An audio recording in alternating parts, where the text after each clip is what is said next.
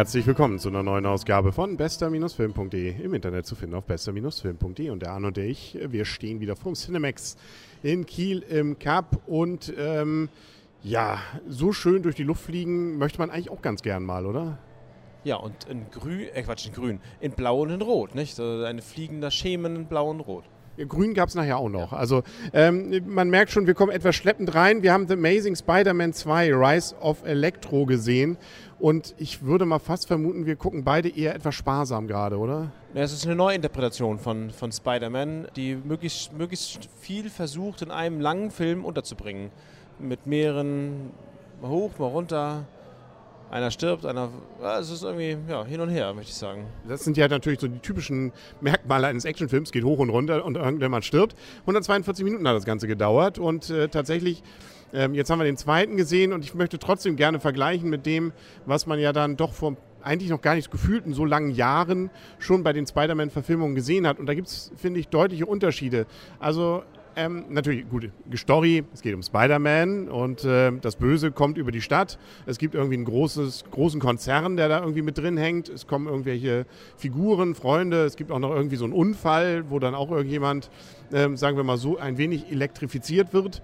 Und ähm, dagegen geht es dann anzukämpfen und dann kommt noch eine Liebesgeschichte mit rein und dann ist irgendwann nach 142 Minuten Schluss wenn ich das jetzt vergleiche mit dem Teil sozusagen bei den äh, vor dem Reboot, wie heißt das dann eigentlich? The Original? Die Original Series, ja. Na, davor gab es ja auch schon welche. Also Spider-Man, na egal. Also auf jeden Fall mit Mr. McGuire, glaube ich, war es, ne? Ja. ja.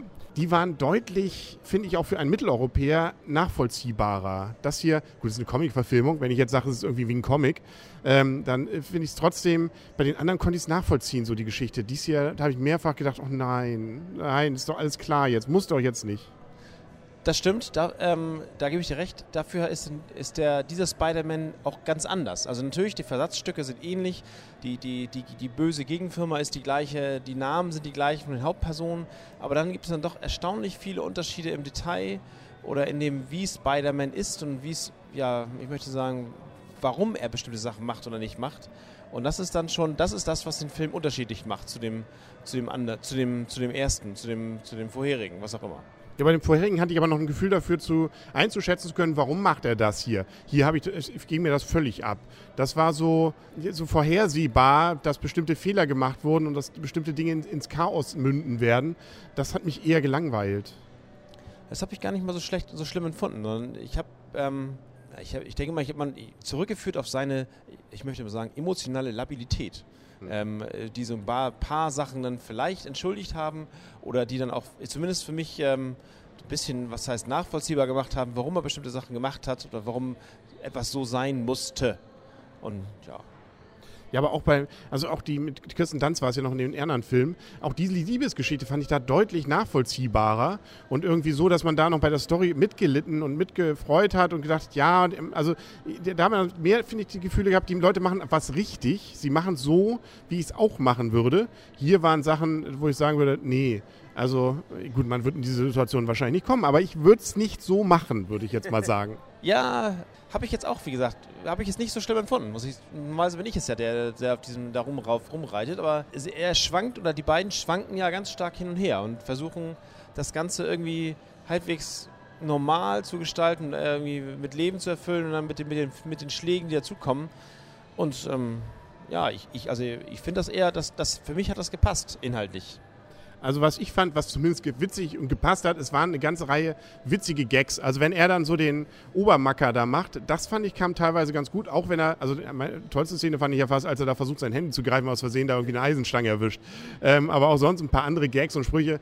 Ähm, Gerade am Anfang dachte ich, uh, das wird ja eher so ein Slapstick-Film. Wurde es dann doch nicht, aber äh, dieses Hin und Her hat mich fast eher schon gestört. Also entweder dann witzig und spaßig das Ganze oder eher ernsthaft. Und ich, ich fand auch nicht, dass diese Figuren, die da drin waren, mich jetzt großartig überrascht haben. Es war doch ich hatte immer gedacht, naja, vielleicht schwenkt es ja noch, wer gut und wer böse ist. Nee, es, es ist, da ist eben jemand, der ist fanatisch, dann in Spider-Man und äh, dann passiert irgendwie eine Kleinigkeit und schon wird er plötzlich zu seinem größten Feind. Also das finde ich so, hm, comichaft. Naja, dabei bei abrupten Stimmungsschwankungen fällt mir immer wieder Star Wars irgendwie. Welche Episode war es, wo er von äh, innerhalb von nicht mal einer Minute von ich bin sehr gut bis ich bin jetzt der Böse Ja gut, aber das war auch Star Wars, die Neuverfilmungen. Ne? Ja, gut, da wollen wir ja sowieso kein grünes Haar dran lassen. Genau, das ist recht, da wollen wir gar nicht drüber reden. Aber ja, also ich fand es, ich fand es, ich fand es nicht so schlimm, ich fand es nachvollziehbar. Mir hat, mir hat es eigentlich, mir hat es eigentlich ganz gut gefallen. So, mir, also, dieses, also diese, seine Labilität hat, hat das für mich ähm, nachvollziehbarer gemacht, muss ich zugeben. Und ähm, weil er halt damit ja, daran zugrunde geht, was er machen soll. Was, äh, wo ich jetzt zumindest ähm, sagen würde, ich meine, was Positives auch von meiner Seite rausholen, die Action-Szenen sind schon teilweise beeindruckend. So aus dieser nicht Ego-Perspektive, aber Third-Person-Perspektive. Diese Flüge und wenn das da reinfliegt und da geht alles kaputt und da geht er nochmal rein, das ist schon sehr intensiv. Das fand ich zumindest sehr beeindruckend. Also technisch ist das schon ganz gut gemacht. Ja, natürlich, auf der Höhe seiner Zeit, ganz klar. Auch 3D. Ja, gut. Aber da ist mir bei einem Effekt ist mir mal aufgefallen. Ne? Irgendwo wurde sowas die, nach, raus, nach draußen geschmissen. Ähm, aber ja. Dann darf es nochmal Punkte geben. Ich gebe dem Film tatsächlich acht Punkte, weil ich, wie gesagt, fand mit, seinem, mit, dieser, mit der Geschichte hin und her, mit, seinem, mit seinen Schwankungen, von dem ich jetzt schon mehrmals geredet habe, das Ganze äh, inhaltlich nachvollziehbar. Ähm, auch seine Handlung fand ich nachvollziehbar. Das heißt nachvollziehbar, aber erklärbar. Und ähm, ja, ich habe mich nicht gelangweilt. Ich fand es okay so. Aber gut, an ein, zwei Stellen habe ich auch gedacht, na Gott, ey. Aber das ist bei diesem Film immer so. Nee, ich finde eben nicht, dass es immer so ist. Also gerade bei den davorgehenden Teilen, also dem, den ursprünglichen Teilen, da fand ich, war es eben wirklich so, dass ich das von vorn bis hinten wirklich sehr schön nachvollziehen konnte und das einfach spannend fand und auch die Figuren, so dieser Wechsel, auch hier wieder sein Freund, gerade noch, Mensch, cool, äh, endlich die Freunde wieder und dann passiert da, äh, ja, wo man doch sagt, der ist doch super intelligent, der muss ja auch wissen, weshalb jetzt das und jenes passiert. Ah, das, das ärgert mich teilweise einfach dann. Deswegen habe ich bei diesem Film so zwischendurch äh, war ich dann bei vier Punkten schon angelangt während des Überlegens. Ich habe nochmal hochgestuft, äh, vielleicht noch wegen der Endszene, die fand ich noch ganz geckig. Da gab es dann, ich bin auf fünf. Fünf Punkte gebe ich nur. Ich glaube, so deutlich schlechter als du habe ich selten mal abgestimmt, aber nö, stehe ich zu. Also ähm, mich hat er eher enttäuscht. Trotz der vielleicht durchaus interessanten Action-Szenen, aber zwischenzeitlich dachte ich, und dann auch als am Ende, dann kommt ja nochmal ein Endgegner, nachdem der eine schon da äh, dahin ist, wo ich dachte, nein, ja, okay, hätten sie das nicht im zweiten Teil, wäre doch schön, wenn jetzt schon Schluss gewesen wäre. Und das habe ich ganz selten im Kino und deswegen kann es von mir nicht hohe Punktzahl geben. Aber immerhin schö schöne Action. Ja, ja. Also und, und von mir aus durchaus ein sehenswerter Film. Ja, siehst du, da kann sich jetzt jeder rausgreifen, was er davon nimmt. Nicht? Das ist das Schöne. Kommen aber noch einige andere nette Filme in nächster Zeit. Ja, jetzt X-Men werden wir nun dann irgendwann doch mal eingreifen wieder. Klang zumindest interessant. Dann mit Tom Cruise, den konnte ich überhaupt noch nicht einschätzen. Dann A Million Ways to Die in the West. A million ways to die in the West. Ja, das kriegt man gar nicht. So eine Stimme möchte ich auch mal haben. Oder wenn ich nur diesen, also wenn uns dieser Synchronsprecher mal hören würde, ich würde gerne mal das Intro von dem gesprochen bekommen oder sowas. Das wäre so cool. So eine Stimme. Das wäre so cool. Ja, mit dem verheiratet zu sein. Ich weiß, muss man auch, Schatz, sag, nur, mach, sag einfach nur was. Und dann schmelzen die Frauen noch hin. Ja, dann geht das rechts und links die, die Wirbelsäule runter. Ja. Ja.